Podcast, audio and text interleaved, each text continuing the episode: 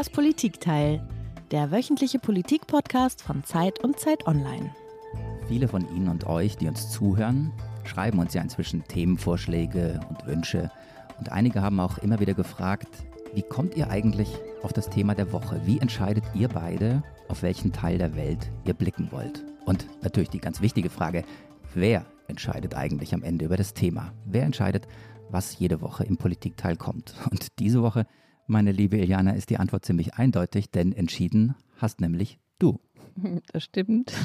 Muss aber gleich dazu sagen, dass das nicht die Regel ist. Das ist nämlich jede Woche wieder ein neues Spiel.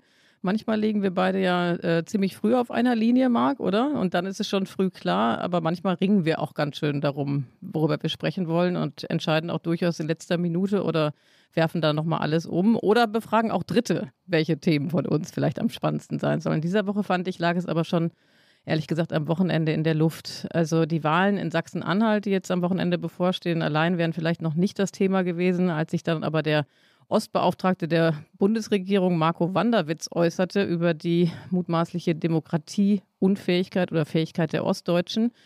Und dann auch noch äh, die Debatte um die mehr oder minder lasche Distanzierung von CDU-Kanzlerkandidat Armin Laschet von Max Otte und der Werteunion folgte, war klar, dass wir uns mit Ostdeutschland beschäftigen würden. Ich muss an dieser Stelle, Iliana, vielleicht noch ein bisschen was über die Arbeit bei uns in der Printredaktion erzählen. Ich komme ja von der gedruckten Zeit, wie ich immer sage. Und wir haben Dienstagnacht Redaktionsschluss. Wir kommen Donnerstag auf den Markt, dann können Sie die Zeitung überall kaufen. Wir haben Dienstagnacht Redaktionsschluss. Es gibt ja dieses Bon mot über Wochenzeitungsjournalisten. Wir würden nur einmal in der Woche arbeiten. Das ist dann bei uns der Dienstag. Und Mittwoch ist dann die Wochenauftaktkonferenz bei uns im Politikressort. Alle sind immer noch ein bisschen müde. Einerseits, glaube ich, aufgekratzt von der Ausgabe, die wir gerade fertig gemacht haben. Andererseits eben auch ist es anstrengend, immer schon an das Thema der nächsten Woche zu denken, sich zu überlegen, was ist in sechs Tagen, in acht Tagen, was ist in zehn Tagen diskussionswürdig und worum geht es tatsächlich in der kommenden Woche. Und diese Woche am Mittwoch hatten wir in unserer Wochenauftaktkonferenz einen Gast, unseren Kollegen Martin Machowitz, der das Leipziger äh, Büro leitet und die Ausgabe Zeit im Osten verantwortet. Und was er erzählte über die Wahl in Sachsen-Anhalt, über die AfD, auch über die ganzen Klischees und Missverständnisse, die es zwischen Ost und West immer noch gibt, vielleicht auch geben muss. Das war so spannend, da war klar, der Mann muss hierher ins Politikteil und zwar ganz, ganz schnell. Ja, ich freue mich total darauf. Unser Thema ist also, wir haben es schon gesagt, warum wählen so viele Ostdeutsche rechts? Und ich finde, wir finden, Martin ist auch deswegen ein so spannender Gast, weil er 1988 geboren wurde in Ostdeutschland, anders als wir beiden, Marc, du und ich. Und das war ja im Grunde genommen ein Jahr bevor die Mauer fiel. Und eigentlich, äh, Martin, bist du ja sowas wie ein fast Nachwendekind und hast entsprechend einen komplett anderen Blick auf Ostdeutschland als viele, die eben in der DDR aufgewachsen sind. Und doch äh, auch nochmal einen ganz anderen Blick als wir beiden Wessis hier an Bord. Also auf jeden Fall, Martin, wir freuen uns sehr, dass du da bist. Herzlich willkommen. Ich freue mich auch. Hallo, grüß euch. Wann genau bist du geboren? 1988? Am 1. Februar 1988. Dann sind wir beide Wassermänner. Ja, toll, ne? Super Sternzeichen. Iliana? Ja, also ich weiß nicht. Ich, ich bin ja Steinbock. Ihr seid vielleicht in der Mehrheit, aber wir müssen da nochmal drüber reden, was jetzt so wirklich das bessere Sternzeichen ist. Also Sternzeichen hatten wir jedenfalls damals im Osten auch schon. Okay.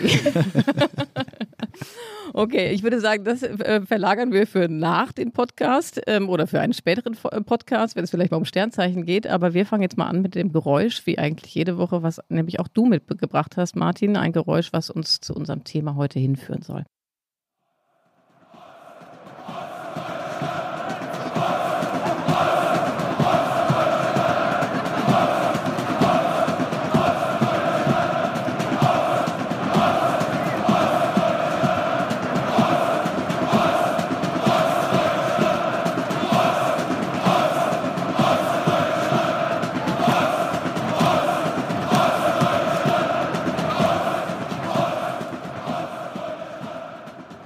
Okay, also das skandieren Leute Ostdeutschland, das kann ich äh, entnehmen. Ich weiß jetzt aber nicht so ganz genau den Kontext, in dem das entstanden ist. Kannst du das erklären, Martin? Ja, also das sind Fans von Dynamo Dresden und äh, das skandieren die immer mal wieder. Ich glaube, in dem Fall äh, stammt das Geräusch von einem Spiel gegen den Hamburger SV, aber ich mag mich täuschen. Ich finde, in diesem Ruf steckt ganz, ganz viel drin, äh, nämlich alle Probleme, die der Osten hat und, äh, äh, weiß nicht, alle Hoffnungen, alles Aufbegehren. In diesem Spruch, äh, in diesem, in diesem Ost-Ost-Ostdeutschland-Ausruf, der ja so ein bisschen lustig klingt, hört man irgendwie, äh, wie sehr diese Leute sich als Underdogs und benachteiligt und vielleicht auch ein bisschen missverstanden fühlen und wie sie andererseits versuchen, da sowas derart Selbstbewusstes äh, draus zu machen, dass es schon wieder ins Aggressive geht. Und das ist irgendwie so eine Mischung, in der, finde ich, viel drinsteckt, äh, was unsere Mentalität und Seele ausmacht. Werbung. Die fünf reichsten Männer haben ihr Vermögen seit 2020 verdoppelt. Zugleich sind fünf Milliarden Menschen ärmer geworden.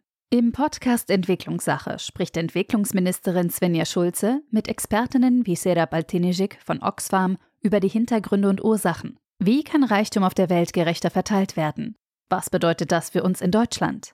Erfahre mehr. Entwicklungssache. Jetzt überall da, wo es Podcasts gibt.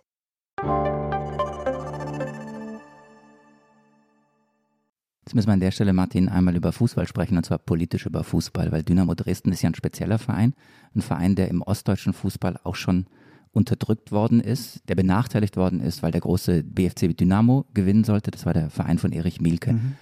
Also ist dieses Ost-Ost-Ostdeutschland, was hier gerufen wird, in Dresden ein spezielles Dresdner Phänomen oder würde man das auch in anderen Stadien hören? Also man würde das auch in anderen Stadien hören. Ich glaube, die Dresdner haben sozusagen, ja, das stimmt, die haben sozusagen so ein historisches Benachteiligungsgefühl schon aus der DDR-Zeit. Äh, andererseits muss man einfach sagen, also Dynamo Dresden auch im Fußball war halt wirklich mal eine ganz große Nummer, einer der beliebtesten Vereine der, äh, der DDR, auch eine ganz, ganz aufregende, erst äh, nach oben äh, schießende Nachwendegeschichte, dann ruiniert von Leuten, die äh, sich selbst an diesem Verein gesund stoßen wollten, in die Misere geführt, äh, weit abgestiegen. Äh, in diesem Verein steckt irgendwie alles drin. Insofern glaube ich, ja, es ist sozusagen ein spezielles Dresdner Phänomen, aber äh, es sagt auch viel über Ostdeutschland. Und Dresden ist ja auch so eine der ostdeutschesten Städte, die man sich vorstellen kann, was schon daran liegt, dass die halt sehr weit im Osten liegt, dass man von Dresden aus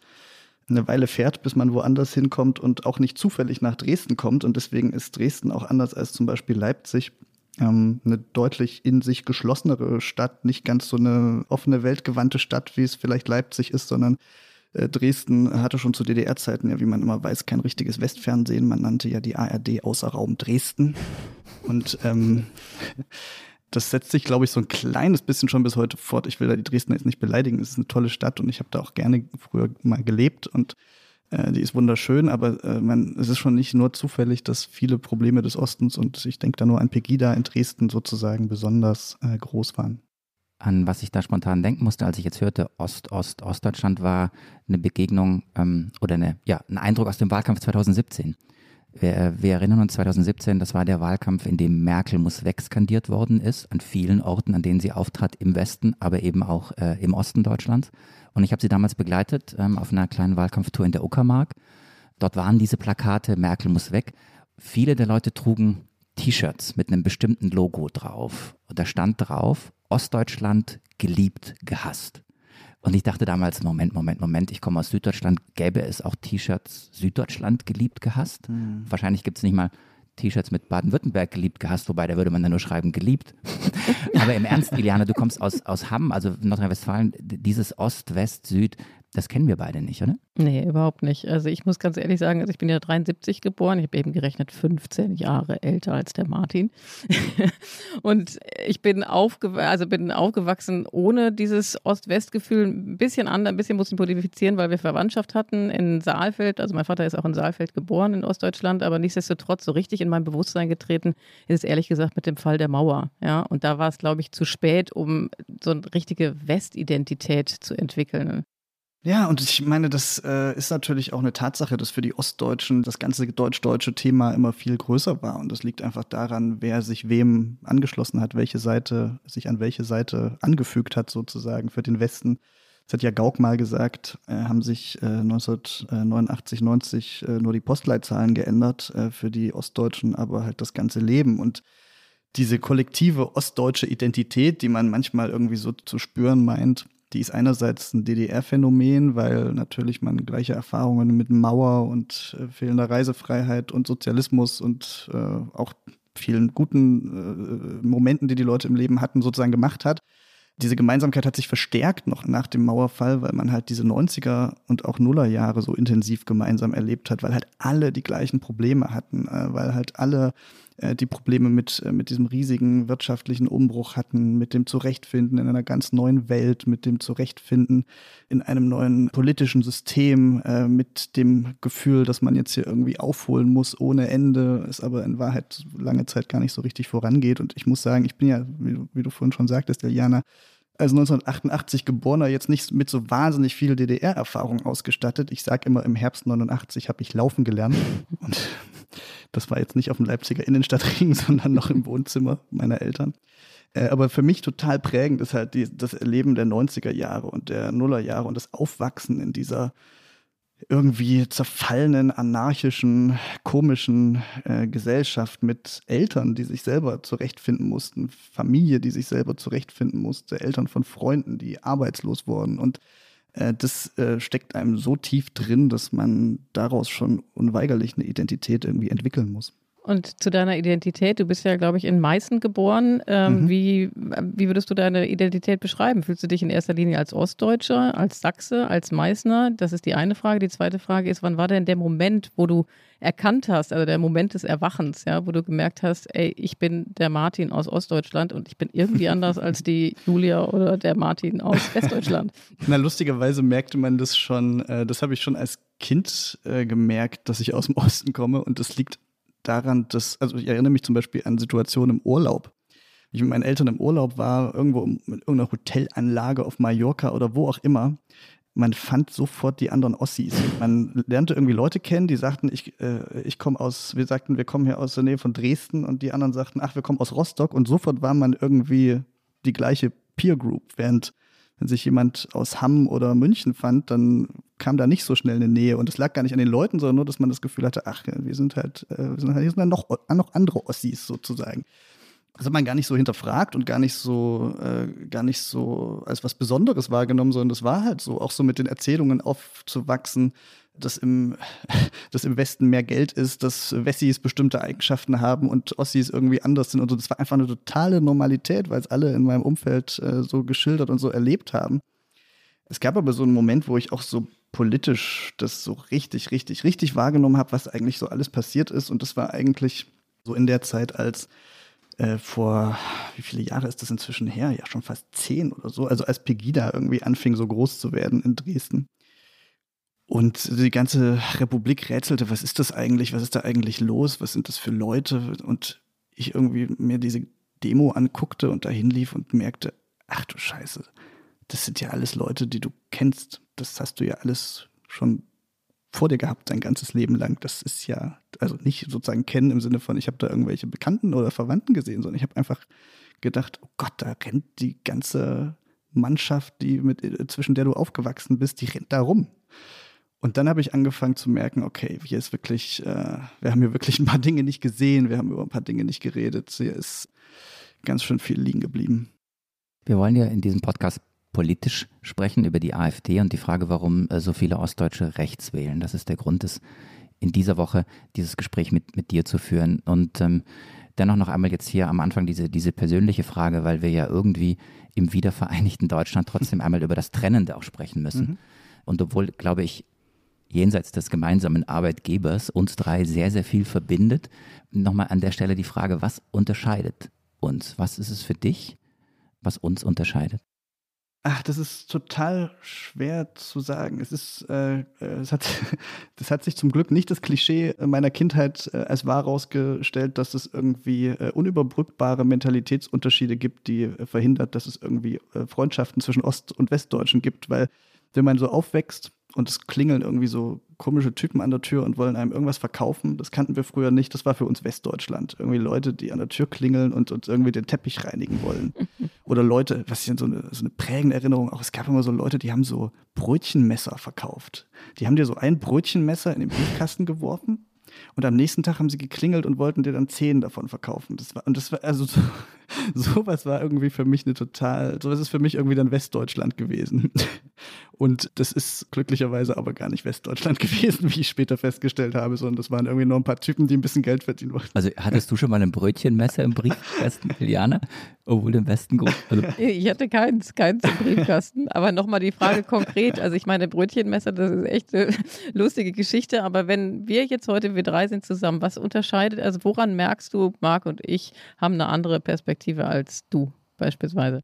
vielleicht könnt ihr mir es ja besser sagen, wenn ihr, äh, wenn ihr über eure Perspektive nachdenkt. Bei mir ist es halt so, ich stelle bei, äh, wenn ich an meine Journalistenschulklasse zum Beispiel denke, oder in, äh, ich bin in München zur Journalistenschule gegangen, da waren zwei Ossis und 13 Westdeutsche.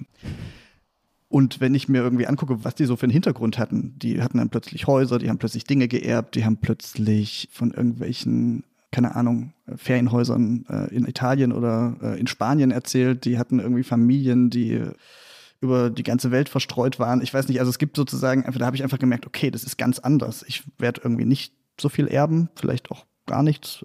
Meine, meine Familie, äh, da gibt es irgendwie nur eine Wanderungsbewegung. Entweder sind die alle da geblieben, wo sie sind, oder sie sind irgendwann wegen des Jobs nach Westdeutschland gezogen.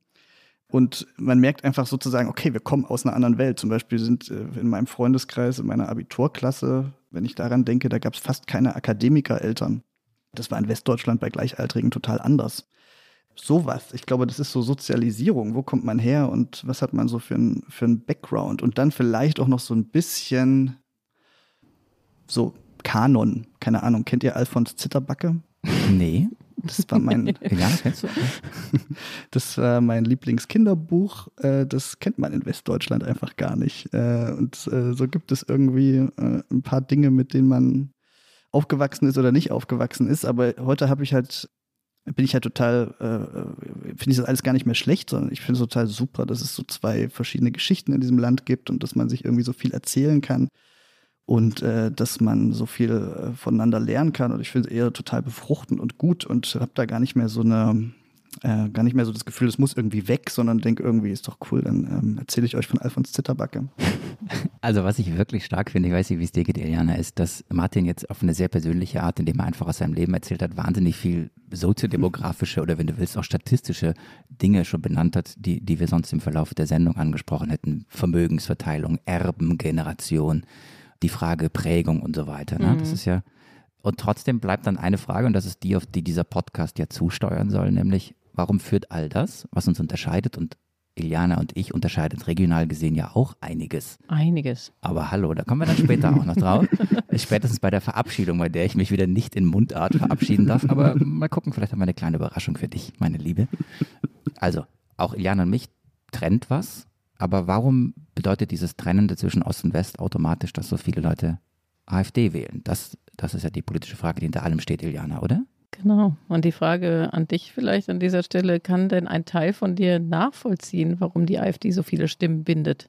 Ja, also krasserweise, also natürlich habe ich äh, im individuellen Falle, wenn mir jemand erzählt, dass er AfD wählt, dann werde ich total fuchsig und äh, energisch und diskutiere mit dem und frage ihn, ob er noch äh, alle Latten am Zaun hat, um es mal platt auszudrücken. Aber so als gesellschaftliches Großphänomen kann ich es irgendwie schon verstehen. Und es setzt sich aus ganz vielen Faktoren natürlich zusammen. Und man muss gar nicht darüber diskutieren, dass es unter den AfD-Wählern einfach auch eine relativ große Zahl von Hardcore-Rechtsextremisten gibt, die halt mit, mit wo, wo sich Beschäftigung irgendwie nicht großartig lohnt, außer vielleicht für den Staatsanwalt. Aber das sind nicht 25 Prozent der Leute. Und wenn wir 25 Prozent äh, der Stimmen äh, bei einer Landtagswahl in Sachsen oder Sachsen-Anhalt äh, also ein Viertel der Wähler, Wählerinnen und Wähler für die AfD haben, dann kann man das nicht nur mit Rechtsextremisten erklären. Und das ist eine Mischung aus vielem, glaube ich. Das zentrale Argument für mich, warum sich so viele der AfD angeschlossen haben, ist, dass die AfD die Leute auf eine bizarre Weise zurück auf die Bühne gebracht hat. Also viele im Osten äh, haben halt diese Erfahrung gemacht, dass sie in dieses neue Land so reingespült worden. Manche passiv, weil wollten das vielleicht gar nicht, andere sehr aktiv und haben irgendwie die Revolution mitgemacht. Und es war irgendwie ein großer Freudentaumel und ein riesiger Jubel. Und dann vergingen zwei, drei Jahre und dann äh, waren die eigentlich nicht mehr so wichtig. Die hatten irgendwie einen Haufen Probleme, hatten auch großes Glück. Manchen ging es toll, manchen nicht so toll, aber so richtig interessiert hat sich das Land für die nicht mehr. Äh, wenn man sich anguckt, wie das politische System organisiert ist, wie das Wirtschaftssystem organisiert ist, es ist halt alles äh, so, wie der Westen sich das über Jahre erarbeitet hat und die Ostdeutschen mussten sich da anpassen und fertig. Und ob sie da eigentlich auch ein paar Dinge anders hätten und ob sie eigentlich auch äh, in dieser Einheit schon und vielleicht auch in der Zeit danach ein paar Dinge gerne auch nach ihrer, auf ihre Weise und nach ihrer Fasson gemacht hätten, das hat die halt gar keiner gefragt. Und dann haben die Ossis, ich pauschalisiere jetzt total, ja, ich sage jetzt die Ossis, obwohl wir ja nur von, weiß ich nicht, ein paar, ein paar Prozent reden.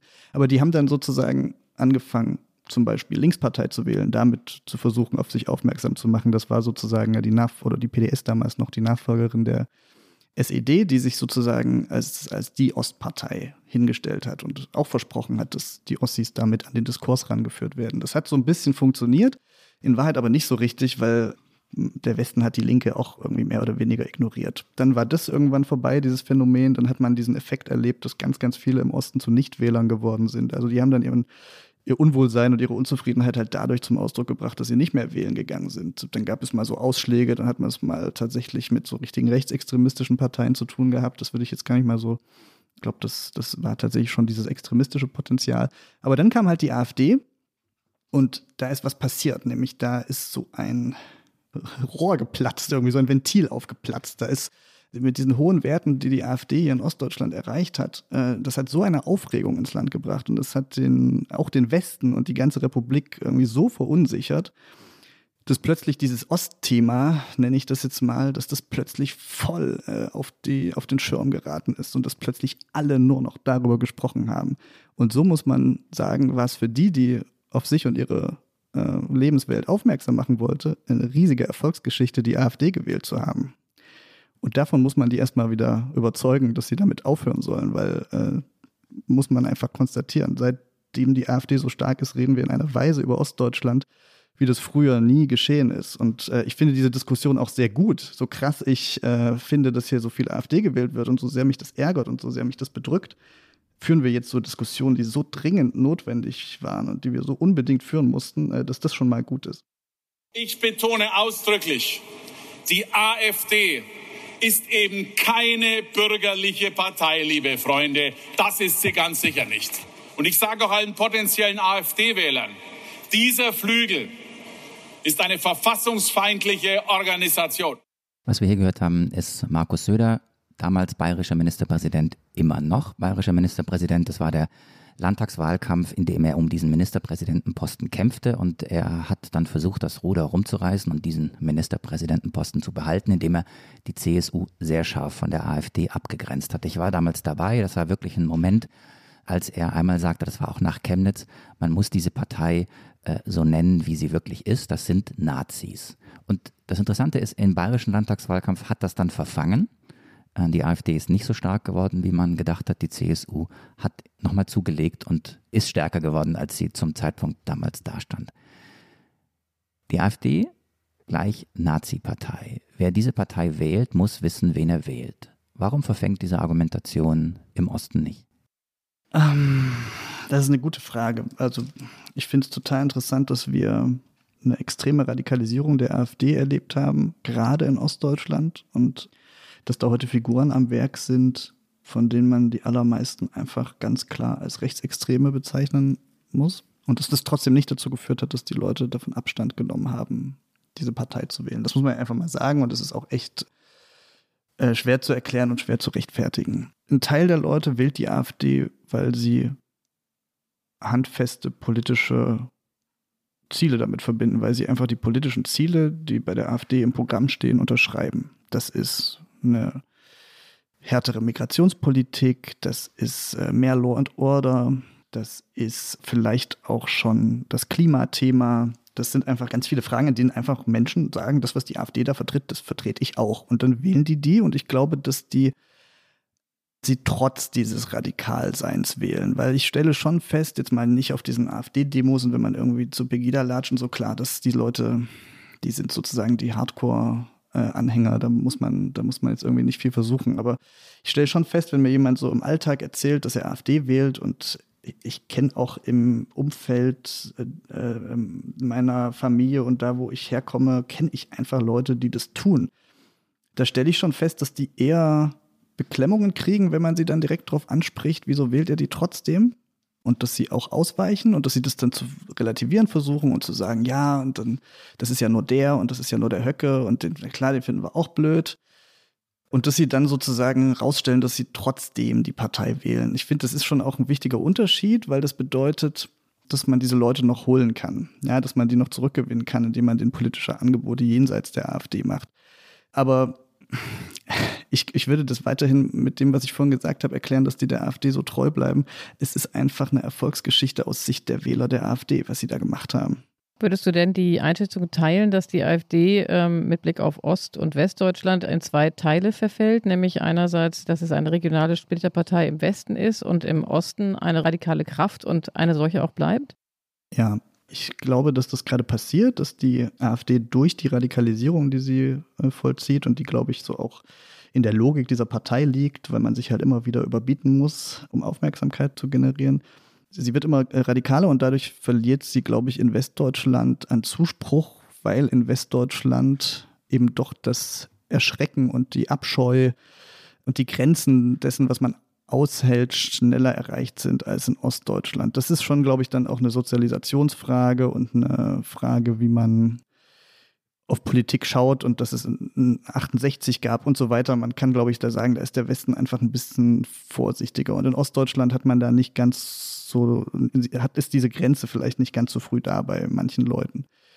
Ich glaube, dass die äh, AfD sich äh, selber in eine strategische Falle begibt, wenn sie, wenn sie das macht, was sie gerade macht, nämlich wenn sie so eine ostdeutsche radikale Regionalpartei wird, also den Westen verliert und aufgibt und auch die ein bisschen moderateren Westdeutschen in der AfD ausspuckt, dann führt das eben dazu, dass sie irgendwann nur noch im Osten gewählt wird und dann wird dieser Mechanismus kaputt gehen, von dem sie eigentlich lebt, nämlich dass sie die Ostdeutschen in so eine bundesweite Bedeutung rein katapultiert, die ostdeutschen AfD-Wähler.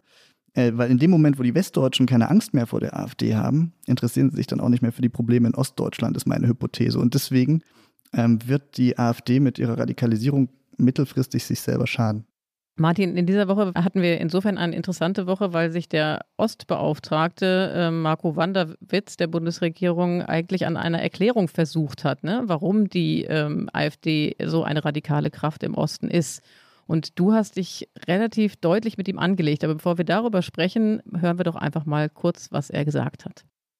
Das wollen die Betroffenen nicht gern hören. Aber nichtsdestotrotz bin ich einer von denen, der es immer wieder betont, äh, dass offensichtlich in den neuen Ländern die Neigung, eine rechtsradikale Partei zu wählen, leider ausgeprägter ist als in den alten Bundesländern. Wir haben es äh, mit Menschen zu tun, die teilweise in einer Form Diktatur sozialisiert sind, dass sie auch nach 30 Jahren nicht in der Demokratie angekommen sind.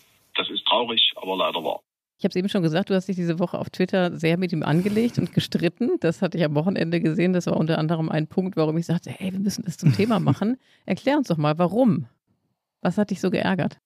Also, das Zitat, äh, da gibt es ja noch ein bisschen vorher und hinterher. Und er hat ja äh, im Grunde nahegelegt, dass viele Leute von der AfD eben nicht rückholbar seien. Und mich hat insbesondere der Punkt geärgert, dass er als Ostbeauftragter der Bundesregierung, der eigentlich dafür zuständig ist, ähm, die Probleme und äh, Befindlichkeiten und äh, äh, Diskurse des Ostens groß zu machen und politischen Lösungen zuzuführen.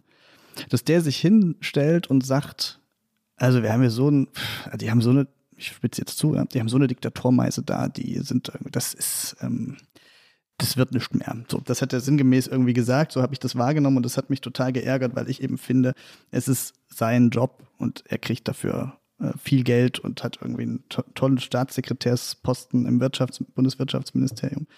Äh, ich äh, finde, es ist eigentlich sein Job, äh, die Probleme anzupacken und sich zu fragen, warum die CDU eigentlich in den letzten äh, Jahren so viele Wählerinnen und Wähler an die AfD verloren hat. Aber jetzt muss ich als Mark einmal den Marco verteidigen, den, den Marco Wanderwitz. Wir haben ja gerade festgestellt, dass sich ein Teil der AfD-Wähler nicht beeindrucken lässt von dem, was sie da offensichtlich wählen. Im Unterschied zu den Wählern in Bayern, in Baden-Württemberg, wo war noch eine Landtagswahl im Frühjahr, in Rheinland-Pfalz. Also gibt es doch einen veritablen Anteil von Wählern, die einfach nicht zurückzuholen sind, Martin. Den gibt es doch. Wie groß ist denn der? Ja, wie groß der ist, das weiß ich auch nicht. Das muss man ausloten. Ich glaube nicht, dass er bei 25 Prozent liegt, äh, sondern ich glaube, dass er weit davon entfernt ist. Äh, es gibt ja verschiedene äh, Befragungen, die sagen, wie groß der harte Kern der AfD ist. Und ich glaube, also der AfD-Wählerschaft, ich glaube, der ist irgendwie so zwischen 10 und 15 Prozent, ist es schon schwierig ranzukommen. Aber auch nicht bei allen von denen unmöglich. Aber ich glaube, dass mindestens die Hälfte der AfD-Wähler mit guten politischen Angeboten und guter Politik und einem Gespräch und einer Debatte irgendwann auch wieder davon abzubringen sind, diese Partei zu wählen. Ich will den Marco Wanderwitz auch gar nicht so in den Senkel stellen. Das ist ein total guter Typ. Ich kenne den auch natürlich ein bisschen durch meine Arbeit und äh, äh, finde das auch mutig, dass er so Debatten führt. Es war ja auch politisch überhaupt nicht klug von ihm, diese Debatte eine Woche vor der Landtagswahl in Sachsen-Anhalt anzustoßen, weil, und deswegen hat auch die ganze CDU so allergisch reagiert weil äh, natürlich viele Wähler jetzt denken, was will der denn? Wieso beleidigt der uns denn da so? Äh, der beschimpft uns ja richtig. Das ist ja so die Reaktion, die man irgendwie hört. Ich habe gestern oder vorgestern gab es so eine Call-In-Sendung im MDR, wo über diese Wanderwitz-Debatte diskutiert wurde und die Anrufer, die waren alle völlig außer sich und es waren viele Leute, die gar nicht AfD wählen, sondern irgendwie irgendwelche anderen Parteien und die fanden das ganz furchtbar, dass er sie da sozusagen äh, aus ihrer Sicht ja beleidigt und und und abschreibt und Leute abschreibt. Und deswegen war es wahltaktisch gar nicht klug, was er da gemacht hat. Ähm, Laschet hat sich dann distanziert, äh, Ziemiak, der Generalsekretär, hat sich distanziert, Kretschmer hat sich, äh, Sachsens Ministerpräsident, hat sich vor ein paar Tagen im Heute-Journal distanziert. Ich finde es also mutig, dass er das gemacht hat. Es ist ja auch seine Meinung. Er sagt das immer wieder und er geht damit immer wieder an die Öffentlichkeit. Äh, Marco Wanderwitz kommt aus dem Erzgebirge. Das ist auch wirklich eine Region, in der viele Leute besonders zornig sind. Und ich glaube, der erlebt auch am Wochenende, wenn er zu Hause ist, einfach immer wieder Leute, die unflätig sind, die nicht gut mit ihm umgehen, die über Politik undifferenziert schimpfen. Und deswegen habe ich da auch ein großes Mitgefühl und ich habe einen riesen Respekt vor Politikern, die sich dem stellen. Ich habe einen riesen Respekt gerade irgendwie im Landtagswahlkampf 2019 äh, entwickelt, als ich mit Kretschmer unterwegs war in Sachsen und der sich in allen Ecken und Enden beschimpfen lassen musste und immer wieder sich hingestellt hat und diskutiert hat und geredet hat. Ich fand das wirklich, es ist für mich eine prägende Erfahrung als Journalist gewesen, das mitzuerleben. Insofern finde ich es gut, dass auch Wanderwitz sich da reinstellt. Ich teile nur einfach seine Haltung nicht und ich finde vor allem, dass ein Ostbeauftragter die Rolle hat, Probleme zu lösen und nicht seine Leute zu beschimpfen. Bevor wir uns mit der Problemlösung beschäftigen, im letzten Teil unseres Gesprächs heute, Martin, lass uns mal noch so ein bisschen deine Gegenwart nutzen und den Ursachen nachspüren. Ja, also Wanderwitz haben wir jetzt besprochen, aber es gibt ja noch so ein paar andere Annahmen, die wir vielleicht jetzt einfach mal in Form von Thesen durchgehen, äh, die eben diesen, diesen Ursachen nachspüren. Fangen wir an mit dem Soziologen Steffen Mau, der sich diese Woche auch sehr wortreich zu Wort gemeldet hat oder sehr oft zu Wort gemeldet hat. Würde die ostdeutsche Gesellschaft in gewisser Weise als veränderungserschöpfte Gesellschaft äh, beschreiben. Also es gab eben einen Turbowandel. Äh, die Ostdeutschen sind ja nicht nur vom äh, Staatssozialismus in die Demokratie und Marktwirtschaft hineingekommen, sondern es war auch eine Phase der verschärften Globalisierung. Äh, viele andere Veränderungen haben stattgefunden und wenn Sie einmal eine Gesellschaft hinter sich gelassen haben und dann auch mit sozusagen hohen Anstrengungsaufwendungen äh, ja, sozusagen der Umstellung konfrontiert worden sind, dann gibt es vielleicht auch ein Abwinken, wenn immer neue Dinge auf einen zukommen. Dazu natürlich gab es in der DDR auch schon untergründige Strömungen nationalistischer Art, auch äh, durchaus auch rechte Netzwerke, die haben sich natürlich fortgesetzt. Und ich würde sagen, ein Kardinalfehler liegt sicher auch in dem Prozess der Wiedervereinigung friedliche Revolution, das war ja sozusagen eine Form der demokratischen Ermächtigung. Und ich glaube, mit äh, der Wiedervereinigung kam es eigentlich zu so etwas wie einer Unternutzung des demokratischen Potenzials, das aus der Wieder aus der friedlichen Revolution hervorging und vielleicht zu einer Übernutzung dieses äh, nationalistischen Potenzials, Potenzials politischer Mobilisierung. Also das wäre sozusagen die erste These, die wir ganz gerne mal mit dir durchsprechen wollen würden. Äh, die These nämlich der kollektiven emotionalen Erschöpfung. Ne? Also er hat es ja jetzt, muss ich gar nicht wiederholen, eigentlich ja sehr eingängig beschrieben. Eine Mixtur aus der Euphorie 1990, dann die ganzen Frustrationen wie Massenarbeitslosigkeit und so weiter in den 90er Jahren äh, gepaart damit, dass die Wiedervereinigung vielleicht, das hattest du selber ja auch ganz äh, gut geschildert, ähm, hätte nach anderen Maßstäben aus Ostperspektive laufen können, als sie es tatsächlich ist. Was hältst du von dem Argument? Für wie stichhaltig hältst du das? Ich teile das äh, fast vollständig, weil dieses äh, Motiv der Erschöpfung und des Gefühls, dass man jetzt so viele Krisen und äh, Hürden zu bewältigen hatte, dass jede weitere einen irgendwie über die Maßen anstrengt und man nicht weiß, wie man das noch hinkriegen soll. Das erlebt man schon immer wieder. Früher habe ich mal der These angehangen und äh, sie offensiv vertreten, dass Ostdeutsche da, durch all ihre Krisen und Bewältigungen, die sie hingekriegt haben, eigentlich äh, resistenter und resilienter sind in Krisen und eigentlich das Potenzial haben, viel gelassener durch äh, krisenhafte Situationen zu gehen. Und ich habe aber gemerkt, dass das nur einen bestimmten Teil der Leute betrifft. Ich würde mich zum Beispiel wenn ich so über mich persönlich rede und nachdenke, würde ich sagen, ich glaube, ich habe eine große Krisenresistenz und eine große Lust irgendwie auf, äh, auf Veränderung und äh, Dinge anders machen und irgendwie sich mal umwerfen lassen und sofort wieder losrennen. Und das habe ich auch, würde ich auch ein bisschen auf meine Geschichte zurückführen und auf das, was ich so an der Seite äh, meiner Eltern, Familie und wem auch immer erlebt habe. Aber es gibt eben auch einen großen Teil von Menschen und äh, das ist dann vielleicht eher die Generation unserer, meiner Eltern sind, die sind ganz anders. Die sind halt echt, äh, äh, die sind halt echt durch, äh, durch Krisen eher gebrochen und eher ein bisschen erschöpft gemacht worden. Und wenn heute äh, Corona passiert, dann kritisieren die dann, glaube ich, auch ein bisschen schneller die Maßnahmen und den Lockdown, äh, weil die halt das Gefühl haben, hey, es ist doch irgendwann auch mal gut. Und das kann ich total gut verstehen. Es verlangen immer Leute von uns, dass wir jüngeren Ossis uns das gefälligst mal an unseren Eltern abarbeiten sollen, die, weil die irgendwie so viel, ich rede jetzt nicht über meine Eltern persönlich, die würden nicht AfD wählen, aber dass wir uns sozusagen mal an unserer Elterngeneration abarbeiten sollen, weil das sind ja die AfD-Wähler und da sollen wir mal ran und mit denen sollen wir mal streiten und so. Und das hätte man ja im Westen nach der NS-Zeit auch gemacht. Und das ist alles richtig.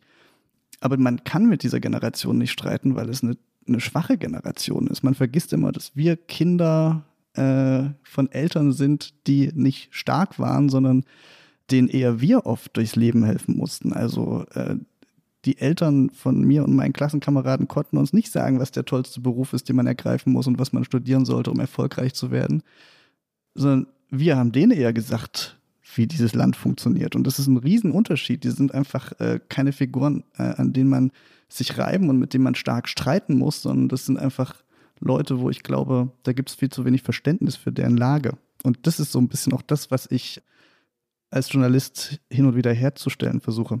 Steffen Mau war auch schon mal Gast in unserem Podcast. Damals sprachen wir über 30 Jahre Einheit und er sagte damals einen ganz spannenden Satz, der, glaube ich, an dieser Stelle passt. Er sagte damals nämlich, ähm, Zitat, das Festhalten, Bewahren und Verteidigen ist ein wichtiges Grundmotiv im Handeln und Denken vieler Ostdeutscher. Aber so wie ich dich verstehe, eben vor allem, das gilt vor allem für Ältere. Das heißt, wir haben es doch auch mit einem Generationenthema zu tun, oder? Ja, wir haben es mit einem Generationenthema zu tun. Äh, so ein bisschen widersprüchlich daran ist, dass die AfD-Wähler, Wanderwitz hat ja auch gesagt, das ist ein Generationenthema und die AfD ähm, hat was mit dem DDR Problem und mit der fehlenden Demokratieerfahrung zu tun. Das Problem ist halt, dass man in den Befragungen sieht, dass die AfD bei Jüngeren noch erfolgreicher ist als bei den Älteren. Also dass sich äh, dieses Phänomen äh, eben nicht nur dadurch erklären lässt, offensichtlich, sondern dass es auch andere Faktoren zu geben scheint, äh, die, die gerade jüngere Leute in Ostdeutschland zur AfD treiben. Da fallen mir auch ein paar ein, weil welche? Wer Welche? auf dem Land, naja, na, wenn du heute auf dem Land in Sachsen-Anhalt oder in Sachsen äh, aufwächst, dann hast du die Probleme schon sehr unmittelbar. Ja, dann äh, weißt du, wie wenige andere Jugendliche es gibt. Äh, dann hast du immer noch, siehst du immer noch, wie krass das Wegzugsphänomen ist. Das hat so, das, der Wegzug der Jüngeren hat so krasse Spuren hinterlassen. Die Infrastruktur ist teilweise echt äh, wirklich traurig. Äh, das ist, da gibt es schon einfach viel Potenzial für Frust und ähm, ich würde immer unterschreiben, wenn jemand sagt, wow, was hier die letzten 30 Jahre passiert ist, super. Wir haben so eine tolle Entwicklung, uns geht so viel besser. Wir haben irgendwie alle Vorzüge äh, der westlichen Welt gibt es jetzt auch in Ostdeutschland und manche sogar noch besser, weil die Durchsanierung noch nicht lange zurückliegt. Und wir haben auch viel gemeinsam geschafft und wir haben äh, tolle Jobs und ich kann jetzt irgendwie bei der Zeit arbeiten und ein fantastisches Leben führen, also großartig. Und trotzdem gibt es halt auch eine andere Seite und die betrifft halt auch viele Leute. Und äh, das, der Osten zerfällt auch in sich so krass. Das sieht man auch in der Debatte über Wanderwitz. Es gibt einfach so eine riesige Diskrepanz zwischen enormem Erfolg der einen und enormem Misserfolg der anderen, dass auch diese ostdeutsche Gesellschaft selber sich total aufspaltet. Also wenn ich äh, dir jetzt so zuhöre, also Marc, korrigiere mich, aber ich habe den Eindruck, wenn wir uns unsere erste These angucken, kollektive Erschöpfung, würde ich sagen, stimmt. Du sagst, du gehst eindeutig mit. Andererseits muss man sagen, so ganz die einzige Erklärung kann es auch nicht sein. Ja, ja, genau. Äh, genau. Kommen wir dann doch vielleicht zu der zweiten These, die wir uns überlegt haben und äh, die haben wir raus. Ich würde es übrigens nie wagen, dich zu korrigieren. Ah, okay. Das halte ich fest, das haben wir jetzt verbrieft. Ich glaube, es stimmt nicht.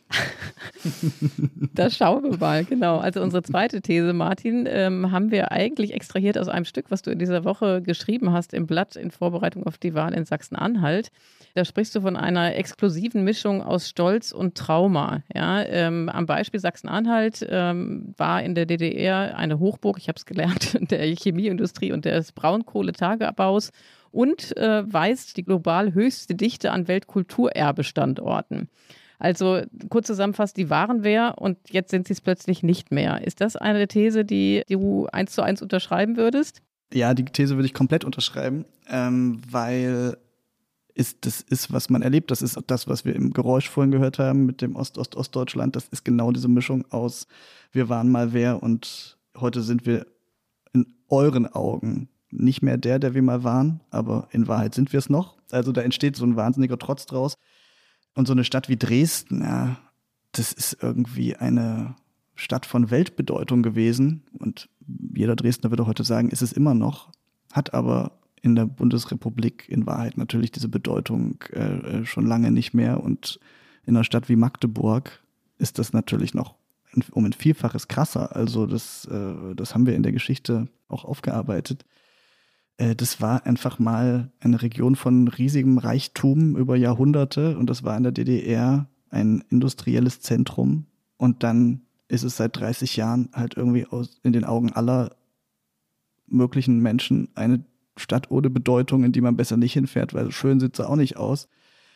Und dass daraus äh, so eine unterdrückte äh, Wut resultiert, das äh, äh, kann man sich halt sofort vorstellen und glauben. Es gibt aber auch eine coole Weise, mit diesem Underdog-Ding umzugehen. Zum Beispiel hatten wir ja vor ein paar Jahren diesen Riesenerfolg von Kraftklub, dieser Band aus Chemnitz. Das fand ich total cool, wie die mit ihren Hymnen auf Karl-Marx-Stadt aus diesem, hey, wir sind Verlierer, Baby, Original Ostler-Ding irgendwie was richtig, richtig Lässiges gemacht haben und irgendwie daraus gemacht haben, dass sie halt irgendwie zwar ein Leben führen, das man sich in Kassel und in äh, Bayreuth nicht vorstellen kann, aber es ist halt viel geiler. Und das sozusagen so eine Haltung daraus zu entwickeln, die nicht so eine unterdrückte, ich weiß nicht, so einen unterdrückten Minderwertigkeitskomplex hat, sondern einfach ein Selbstbewusstsein und ein Stolz aus sich selbst heraus und auf das, was man erreicht hat und schafft, das ist irgendwie, glaube ich, ein Teil der Lösung. Das finde ich lustig, weil das ist ja tatsächlich ein Erfolgsrezept, äh, das in Ost wie in West funktioniert. Also Iliana kommt aus Hamm, da war ich noch nie. Also außer meinem Zug und äh, alle kennen Hamm wegen der Zugteilung in Hamm. Ciao, Sorry, Iliana. Aber mittlerweile wird die Zugteilung in Hamm, das ist ja sozusagen auch die Hammer, sind ja stolz auf die Zugteilung in Hamm. Das halte ich für eine Und- Unterstellung, aber gut. Okay, jetzt machst du mir, jetzt machst du mir die schöne Überleitung kaputt, weil ich eigentlich nur sagen wollte, es gab ja, gesagt, ich komme aus Stuttgart, ähm, wir können alles außer Hochdeutsch. Ne? Und hat man ja auch eine vermeintliche Schwäche vor 10 Jahren oder 15 Jahren in der Werbekampagne zur Stärke gemacht. Und das hat ja was, finde ich eigentlich. Also Na, kennst du die Geschichte dieser Werbekampagne? Die wurde ja ursprünglich für Sachsen entwickelt und die Sachsen hatten damals noch nicht den Mut, so selbstironisch zu sein, um diese Werbekampagne einzukaufen. Und dann haben die Baden-Württemberger gesagt, ja, dann nehmen wir sie. siehst du? Erster. Aber war denn Hamm jemals eine Stadt von Bedeutung? Das ist halt die Frage. Also ich meine, nichts gegen Hamm, Iliana, aber Magdeburg ist halt wirklich sozusagen ein, äh, äh, da, da, sind, da, da sind Reiche äh, raus hervorgegangen, ja. Die Ottonen, das ist sozusagen ein historisch riesiger, wichtiger Ort gewesen. Und von Hamm habe ich noch nie gehört. Ja, das müssen wir jetzt aber mal ändern an dieser Stelle, weil ich kann zumindest sagen, dass Hamm einen sehr bedeutenden Güterbahnhof hatte. Dann kann ich sagen, dass wir sehr viele ähm, äh, Bergwerke hatten, also quasi Untertagebau, Steinkohle. Und äh, das ist natürlich jetzt äh, im Zuge der Industrialisierung wirklich nicht zu verachten. Und als letztes sei erwähnt, dass wir den größten Glaselefanten der Welt haben bei uns in. Oh, wow. So, Den möchte ich gerne mal Und sehen. eine bedeutende Podcast-Moderatorin. mit absolut. Die allerdings Hamm offensichtlich den Rücken gekehrt hat.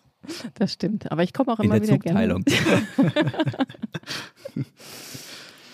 Gut, jetzt müssen wir zurückfinden. Also ich glaube auch die zweite These hast du also eins zu eins äh, gestützt. Ähm, kommen wir noch vielleicht äh, zu einer dritten Annahme ähm, und zwar die hat damit zu tun mit der Corona-Politik der Bundesregierung. Es ist eine ganz klare Aussage gemacht worden, dass es unkonventionell die Hilfen gibt, und zwar schnell, und dass die Programmierung beim Bund erfolgt. Und deswegen sage ich ganz klar, äh, die Zusagen wurden nicht gehalten, aber da steht nicht nur Peter Altmaier jetzt in der Pflicht, äh, sondern die gesamte Bundesregierung.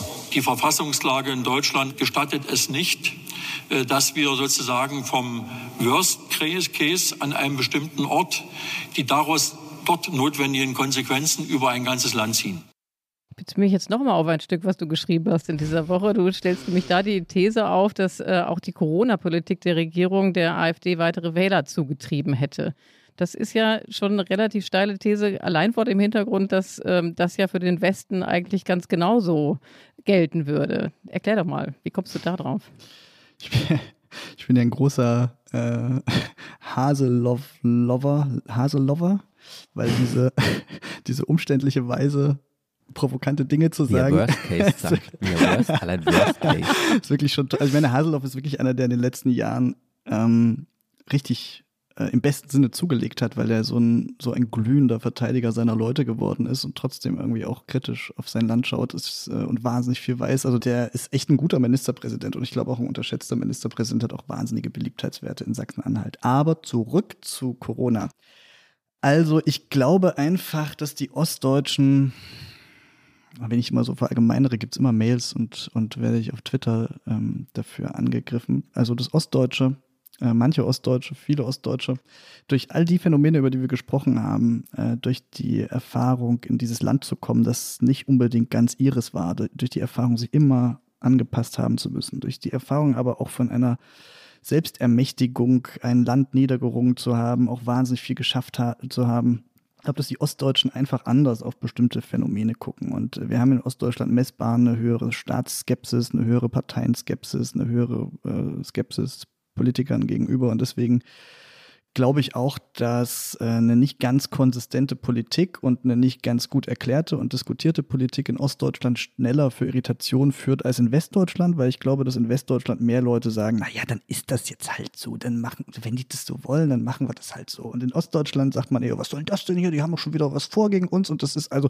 deswegen glaube ich, dass in Ostdeutschland irgendwie schneller ähm, das Herz pocht und äh, man ein kleines bisschen äh, weniger überrascht sein darf, wenn Leute im Osten sich dann halt ein bisschen schneller abwenden. Und das ist, glaube ich, auch das, was Haseloff meint. Und deswegen hat er auch immer den, um den Föderalismus gekämpft in der ganzen Corona-Krise, weil er gesagt hat, ich will in der Lage sein, meine Politik für meine Leute zu machen, zu rechtfertigen, zu erklären. Und deswegen ist er so sauer auf die Bundesnotbremse gewesen irgendwann gegen Ende der dritten Welle, weil er das Gefühl hatte, jetzt wird ihm das aus der Hand genommen und Leute, die weit weg sind und nicht wissen, wie seine Sachsen-Anhalter ticken, bestimmen jetzt die Regeln und man kann sie davor nicht mehr, ich sage mal, schützen. Ja, man kann sie sozusagen, man kann das nicht mehr beeinflussen. Und das hat den total wütend gemacht. Aber Martin, lass uns an der Stelle einmal, ja. finde ich, semantisch korrekt sein, ähm, auch um selbst nicht populistisch zu werden. Wenn man sagt, auch die Corona-Politik der Regierung habe der AfD weitere Wähler zugetrieben, dann ist das ja insofern eine steile These, weil es doch nicht die Corona-Politik war, sondern politische Fehler. Also wir sprechen ja nicht von. Ja, da, also da hast du wir recht. Wir sprechen nicht von der Politik ja. insgesamt, sondern wir sprechen von Fehlern. Elian hat es gesagt, von Maskenskandal, von schleppender Auszahlung von Wirtschaftshilfen, äh, von der Frage, ob Impfen jetzt äh, schnell oder zu langsam ging. Das sind ja Fehlentscheidungen. Ja, genau. Und man sollte vielleicht auch nochmal festhalten, dass es zum Lockdown äh, lange Zeit keine Alternative gab. Und man sollte auch mal festhalten, dass die Ministerpräsidenten, auch ein Rainer Haseloff, äh, selber in ihrer Corona-Politik nicht gerade durch Konsistenz und äh, dauerhaft gut begründete Entscheidungen aufgefallen sind. Insofern, das stimmt total und auch immer noch stimmt, dass das Hauptproblem das Virus ist und das Hauptproblem eine gefährliche Krankheit ist. Genau, und dann sprechen wir von Fehlern, also oder von, wenn du willst, auch Maskenskandal ist ja, genau. ich finde, ein berechtigtes und großes Wort. Also da sind wirklich Dinge extrem schief gelaufen, weil Leute auch extrem viel falsch gemacht haben. Insofern ist politische Wut oder Ärger von Bürgern berechtigt. Aber warum führt es das dazu, wenn ich mich ärgere darüber, dass der Impfstoff so spät kommt, dass die Leute sich bereichert haben äh, bei der Bestellung von Masken, dass Wirtschaftshilfen nicht ankommen. Warum wähle ich dann Nazis. Puh. Das ist jetzt natürlich die, äh, nicht, das ist jetzt auch nicht das Florett.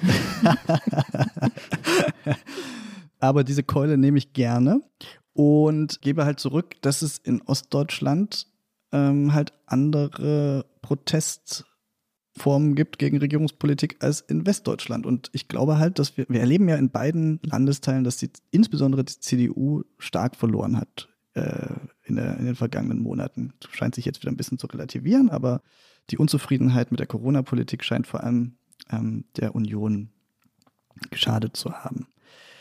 Und in Westdeutschland führt es dann halt dazu, dass die Leute sich den Grünen zuwenden, zum Beispiel mit Vorliebe. Und die Grünen wiederum sind in Ostdeutschland aber eine Partei, ähm, die es deutlich schwerer hat aus all den soziologischen und äh, gesellschaftlichen und ähm, ähm, demografischen Gründen, die wir auch schon angeschnitten haben vorhin. Äh, sodass sich Unzufriedenheit im Osten halt eher nach, äh, nach rechts artikuliert. Und äh, das kann man schlecht finden, finde ich auch nicht toll aber das ist halt so. Wollen wir vielleicht nochmal kurz zusammenfassen? Ich versuche zu rekapitulieren. Ich glaube, diese kollektive Erschöpfung, das, äh, da gehen wir alle d'accord, dass das auf jeden Fall eine Ursache ist. Das zweite, diese Mischung aus äh, Stolz und Trauma, ganz sicherlich auch bei der dritten Annahme, da gingen jetzt zumindest bei den beiden Herren hier im Studio so ein bisschen die Meinungen auseinander. Aber ich glaube, es ist ein guter Moment und es soll ja auch so sein. Ist ja richtig gut. Also ich äh, glaube, das ist ein guter Moment, Marc, um jetzt rüberzuleiten zu dem Flop 5. Was denkst du? Du meinst nach 15 Minuten Klartext jetzt einmal drei Minuten Bullshit? ähm, das, das, das machen wir doch, äh, indem jetzt hier unsere kleine Bullshit-Rubrik kommt, die ich ja nicht mehr so lange und langatmig anmoderieren darf, wie ich es immer getan habe. Deswegen ganz kurz. Fünf Punkte, die dir so richtig auf den Keks gehen. Fünf Punkte, die du einfach nicht mehr hören kannst, bezogen auf das Thema, über das wir jetzt 50 Minuten schon intensiv gesprochen haben. Die Flop 5.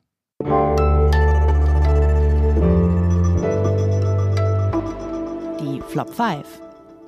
Pass auf, Marc, ich ziehe jetzt äh, Flop 4 auf Platz Flop 1, um Anschluss äh, zu finden an deine letzte Intervention. Da wir die fünf Flops nicht kennen, kannst du machen, was du willst. Mein Flop 1 ist damit jetzt, äh, wer AfD wählt, ist Nazi. Ich glaube nämlich, äh, dass äh, genau diese Pauschalisierung ein großes Problem in unserer politischen Debatte über Ostdeutschland ist und über die AfD ist. Darf ich einmal widersprechen, weil ich, wir waren uns ja einig, dass ich Iliana nicht widersprechen darf, aber darf ich da einmal noch kurz auch intervenieren und sagen, ich habe nicht gesagt, wer AfD wählt, ist Nazi, sondern wer AfD wählt, wählt Nazis. Das stimmt. Das äh, stimmt im Zweifelsfall ja auch. Also je nachdem, wo und wen und was, kann es durchaus äh, sein, dass man Nazis wählt. Auf jeden Fall wählt man, wenn man AfD wählt, eine Partei, die durchsetzt ist von Rechtsextremen und Nazis. Und am Ende wählt man immer die Partei, in der Björn Höcke mit das Sagen hat.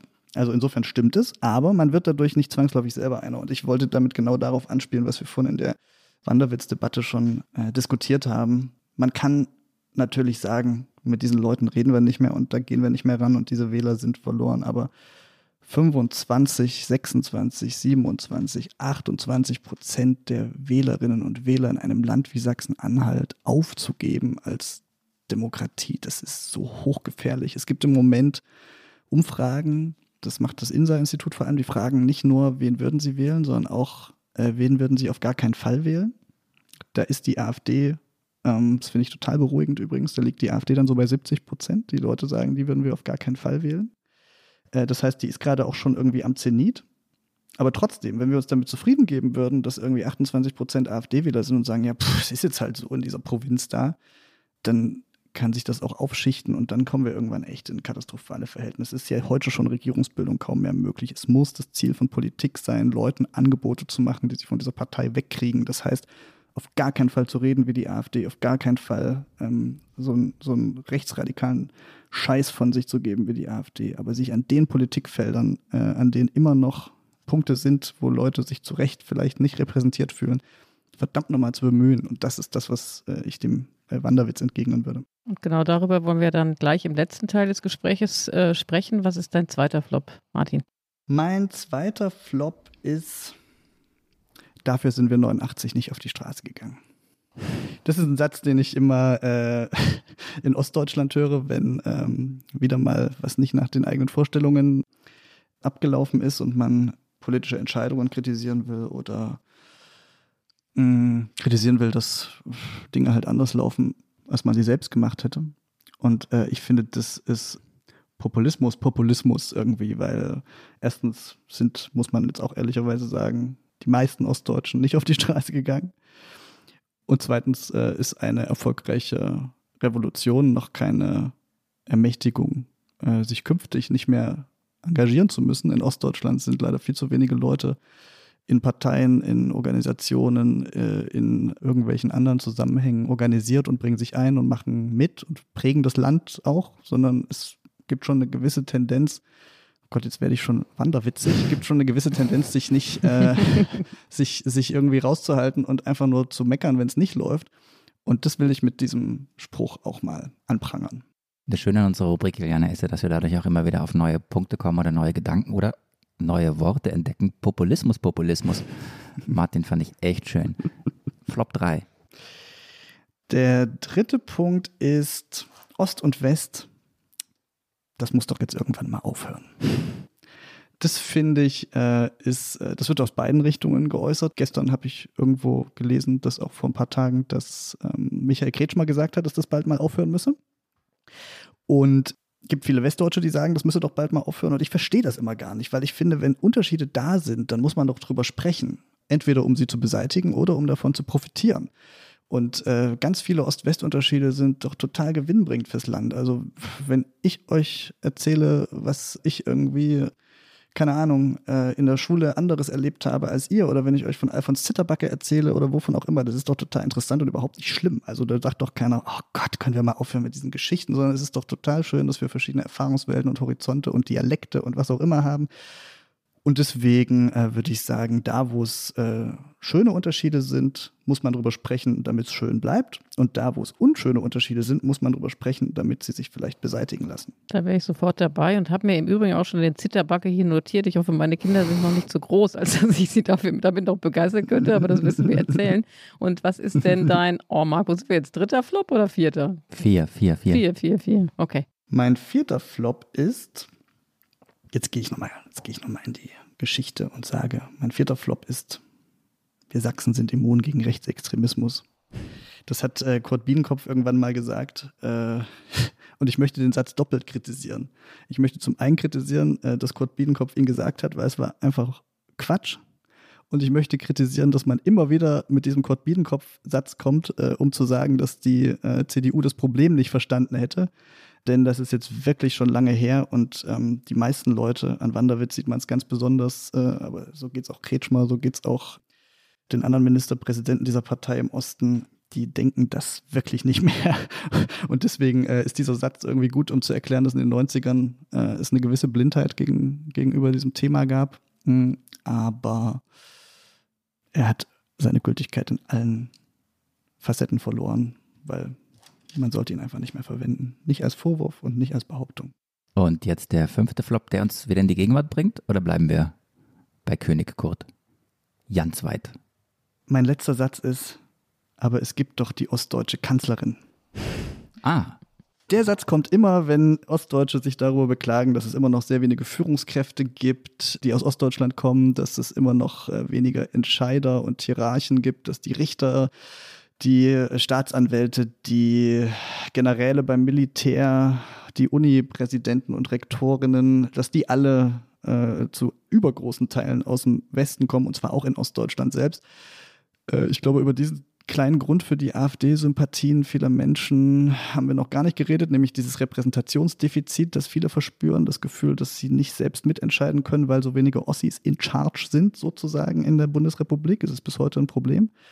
Und wenn man das aber anbringt, kommt eben auf dieser Satz, aber da, äh, das muss ich kurz den Satz von vorn vorlesen. Äh, aber es gibt doch die ostdeutsche Kanzlerin, sagt man dann. Und die Kanzlerin ist wirklich in den letzten Jahren zu so einer Chiffre für die Vertuschung dieses Problems geworden, weil es natürlich toll, dass es eine ostdeutsche Kanzlerin gab und es gab auch sogar schon einen ostdeutschen Bundespräsidenten. Aber das ist eben eine Person und dann noch eine, die gar nicht so gerne über Ostdeutschland spricht. Das ist, glaube ich, ganz wichtig, dass du das an dieser Stelle ansprichst, weil auch Iliana und ich haben uns vorbereitet und wir haben uns ein paar Zahlen rausgesucht, um dieses Problem einfach nochmal zu verdeutlichen. Ich glaube, man muss es an dieser Stelle einfach nochmal auch dann in Zahlen fassen. Das ist eine Umfrage des Mitteldeutschen Rundfunks MDR, ähm, wonach von 108 Universitätsrektoren in ganz Deutschland nur zwei aus dem Osten kommen. Von 183 Vorständen der DAX 30 Konzerne, also der 30 größten Unternehmen, 183 Vorstände, nur zwei aus Ostdeutschland. 28 beamtete Staatssekretäre der Bundesregierung, keiner mhm. aus Ostdeutschland. Und bei den Spitzenpositionen in Justiz und Verwaltung sieht es ähnlich aus. So, das ist ein veritabler Grund, unzufrieden zu sein und eine massive Ungleichheit. Woher kommt die? Hatte schon wieder vergessen, dass die Zahlen so schlimm sind. Danke, dass du sie nochmal mitgebracht hast, Marc. Ich glaube, ähm, also der historische Grund ist natürlich total klar und auch eigentlich gar nicht schlimm, nämlich dass äh, 1989, 90 äh, äh, dieses Land umgestaltet werden musste, eine sozialistische Diktatur in eine Demokratie äh, überführt werden musste und wir an vielen Stellen Leute brauchten, die dieses Land kennen, äh, die die Bundesrepublik äh, kennen und die wissen, wie die Dinge laufen und die helfen können, das aufzubauen. Aber das ist 30 Jahre her. Genau. Man sieht aber, das war also zum Beispiel ganz banal, da wo westdeutsche Ministerpräsidenten angefangen haben, haben wir heute äh, eine bessere Situation in den Ländern, weil die meines Erachtens häufig eine raffiniertere, bessere Politik gemacht hatten, haben damals, weil die wussten, wie es funktioniert. Insofern war das gar keine schlechte Entscheidung. Ähm, alle Manfred Stolpe-Fans aus Brandenburg werden mir jetzt auch schreiben, dass, äh, dass meine These nicht stimmt, aber ich glaube, da ist schon was dran. Und dann hat man aber erlebt, dass sich das nicht auswächst. Man dachte, das wächst sich irgendwann aus in den 90ern, vielleicht auch in den Nullerjahren, dann gehen die ganzen Aufbauhelfer in Rente und dann kommen die Ostdeutschen nach. Und man hat aber festgestellt, das funktioniert gar nicht. Und Soziologen und Sozialwissenschaftler können das auch erklären, weil sich Eliten einfach selbst äh, wieder rekrutieren, neu rekrutieren und weil Leute, die Menschen für Jobs und für Positionen einstellen, häufig Menschen aussuchen, die ihnen ähnlich sind. Und dass dieser Mechanismus halt dazu geführt hat, dass auf den westdeutschen Amtsgerichtsdirektor der nächste westdeutsche Amtsgerichtsdirektor gefolgt ist. Und äh, das liegt nicht nur an den Westdeutschen, es liegt auch vielleicht ein bisschen daran, dass die Ostdeutschen mal ein bisschen drängender werden müssen, dass die Ostdeutschen mehr zeigen müssen, auch, dass sie in diese, sich aus diesen Positionen nicht mehr raushalten lassen. Ich bin tatsächlich auch in ähm, manchen Bereichen kurz davor, auch eine Quotierung zu fordern, weil ich finde, es geht einfach so nicht weiter. Aber es hat sich halt nicht geändert und das ist ein Problem. Ich glaube, jetzt im letzten Teil, äh, die Zeit ist schon weit fortgeschritten, müssen wir uns aber unbedingt noch der Frage widmen, zurückkommt auf unsere Ausgangsfrage, warum wählen eigentlich so viele Ostdeutsche rechts? Warum wählen so viele Ostdeutsche AfD? Was machen wir jetzt dagegen? Also sicherlich wird die Arbeit an der Quotierung äh, ein Beitrag sein, aber das ist natürlich sehr mittel- bis langfristig. Mhm. Ja? Mal die Frage an dich gerichtet. Du hast ja bisher relativ scharf ins Gericht gegangen, auch mit der Regierung für die miserable Corona-Politik, für den Maskenskandal, der eben den, äh, also solche Dinge, die eben der Regierung teuer zu stehen kommen, gerade im Osten, weil die Leute dann eben nicht zu den Grünen vielleicht rüberwandern, sondern zu, zur AfD. Genauso eben diese gefährlichen Pauschalisierungen, von denen du gesprochen hast. Was müsste deiner Ansicht nach, ich weiß, es ist eine große Frage, passieren? Was können die Volksparteien jetzt tun, um eben das Ruder vielleicht doch noch rumzureißen, auch mit Blick auf die Bundestagswahl, die jetzt bevorsteht? Ich glaube, dass sich das nicht von heute auf morgen abschmelzen lässt. Das haben wir ja gesehen in, äh, in Sachsen, wo wir einen Ministerpräsidenten haben, der mal was anderes versucht hat, als früher so versucht wurde. Der Kretschmer ist ja 2019 tatsächlich von Dorf zu Dorf gefahren, hat sich mit allen Leuten gestritten und mit allen Leuten diskutiert und alle ernst genommen. Und dann auch eine Wahl gewonnen, sehr beeindruckende Wahl gewonnen und trotzdem ist die AfD in diesem Land nicht abgeschmolzen. Das ist schon, das hat mich schon auch echt umgehauen, dass in Sachsen jetzt zur Bundestagswahl die Umfragen wieder darauf hindeuten, dass die AfD hier möglicherweise stärkste Kraft werden könnte, obwohl sich mit diesen Problemen so sehr beschäftigt wurde. Aber vielleicht ist es auch einfach so, dass man jetzt mal gucken muss, dass das Problem kurzfristig nicht schlimmer wird und äh, dafür sorgen muss, dass, dass wir kurzfristig zumindest nicht noch höhere AfD-Werte haben.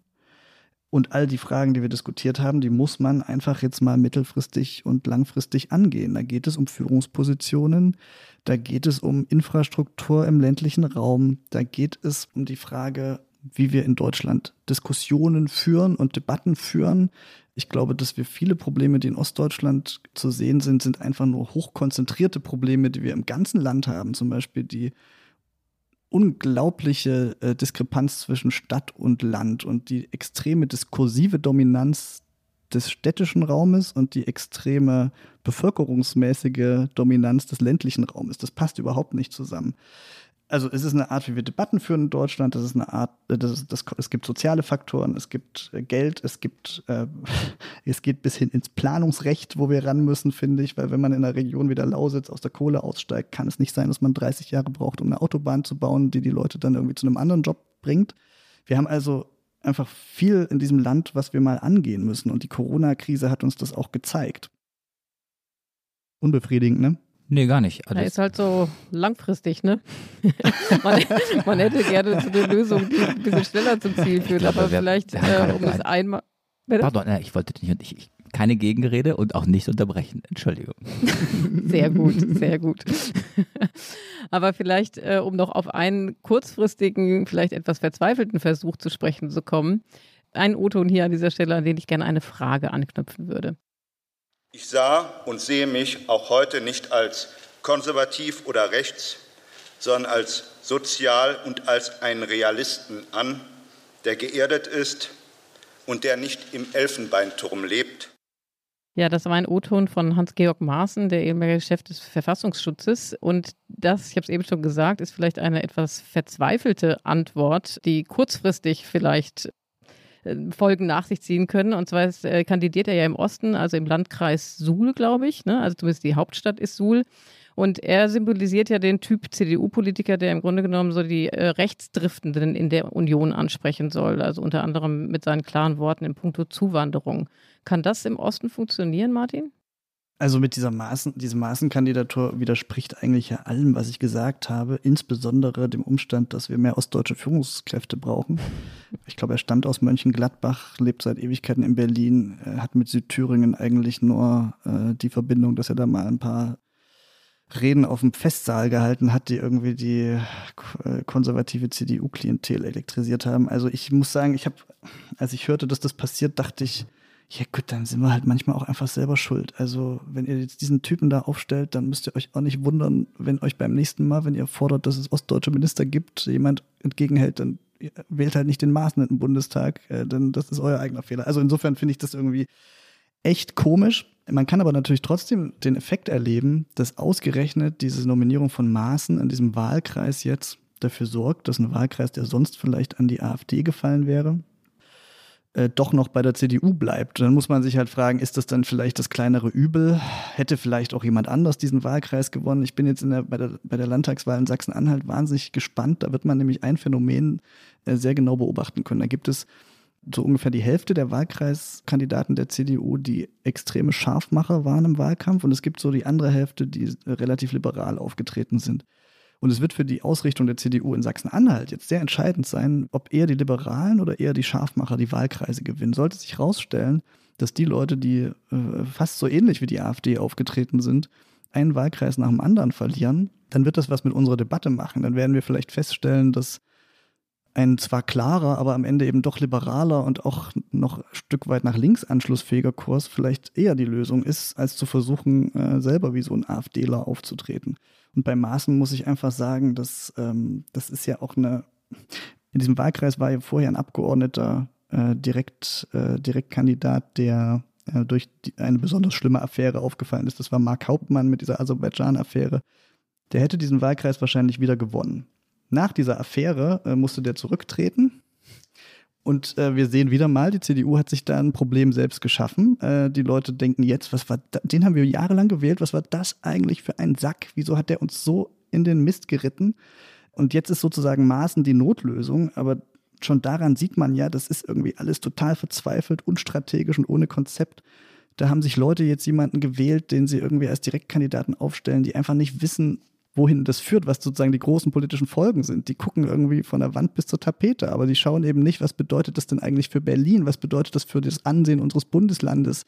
Und das ärgert mich manchmal, dass irgendwie so große, umwälzende, krasse Entscheidungen aus so einer Denkfaulheit heraus getroffen werden. Ja, vielen Dank, Martin. Also das war für mich diese Stunde, die wir jetzt hier verbracht haben. Ich glaube, es ist einiges mehr als eine Stunde geworden, einfach weil es so interessant war. War für mich der lebende Beweis dafür, dass das mit Ost und West eigentlich nicht aufhören soll, weil ich habe wahnsinnig viel mitgenommen als Wessi, also wahnsinnig viel gelernt. Vielen, vielen Dank dafür. Wenn das Ihnen, liebe Hörerinnen und Hörer, auch so geht oder wenn Sie Anmerkungen, Kritik, was auch immer haben, sich Themen wünschen, dann schreiben Sie uns bitte an unsere E-Mail-Adresse daspolitikteil.zeit.de. Ja, und in der nächsten Woche, Marc, sind äh, hier wieder Tina Hildebrand und Heinrich Wefig an dieser Stelle. Und ich habe ja vorhin zu Beginn des Podcasts ganz salopp gesagt, wir Wochenzeitungsjournalisten arbeiten nur einmal die Woche. Das war natürlich gelogen, weil wir ja mindestens zweimal arbeiten wegen der Podcastaufnahme. Wir werden aber ähm, Mitte Juni dreimal arbeiten müssen, denn dann gibt es das Podcast Festival, bei dem alle Podcasts der Zeit live aufgezeichnet, live ähm, vorgetragen, live gemacht werden. Also insofern auch die Gelegenheit für Sie und euch, äh, uns hier bei der Arbeit zuzuschauen und dann sehen Sie auch, oder seht ihr auch, wie wir Tassen verschenken. Denn es gibt es äh, für jeden Gast im Oh, Politikteil, lieber. Martin, die Politikteil-Tasse. Hier, das ist meine. Oh, jetzt habe ich sie mit der benutzten Seite in die Kamera gezeigt. Ich, Ich spül sie auch, wenn du sie mir schickst, Marc. Das ist okay. Nein, nein, nein, du kriegst, du kriegst eine neue Tasse. Eine Martin Machowitz Politikteiltasse. Das hier ist meine, die habe ich gerade benutzt, um während der Aufzeichnung Kaffee zu trinken. Du bist echt stilecht, Marc. Also, wir bedanken uns an dieser Stelle an, bei unserem Team, ähm, bei Carlotta, bei Ole und Pia von Zeit Online und natürlich bei den Pool Artists, die uns hier immer technisch und mit allen Fragen, die wir haben, unterstützen. Ja, und an dieser Stelle, glaube ich, bleibt uns nur, uns ganz hochdeutsch zu verabschieden, oder Marc? Und Martin? Sie riecht den Braten, mein Sie Lieber. will von uns noch ein bisschen Dialekt hören, oder was? Gut. Naja gut, die Frage ist, ich darf ja nicht Tschüssle sagen. Hast du schon. Ähm, ja, das ist ja immer schon. Dann sage ich Tschüssle, weil ich nicht Tschüssle sagen darf. Aber wie würdest du dich jetzt auf Sächsisch verabschieden, Martin? Ist doch so ein schönes sächsisches Tschüssi. Gut, dann komm, Iliana. Ehrlich gesagt fühle ich mich ja auch so ein bisschen unterbemittelt, ne? weil ich kann da gar nicht gegen anstinken. Ich habe da nicht so richtig was. Ich sage einfach Ciao. Gut, Danke euch. ciao.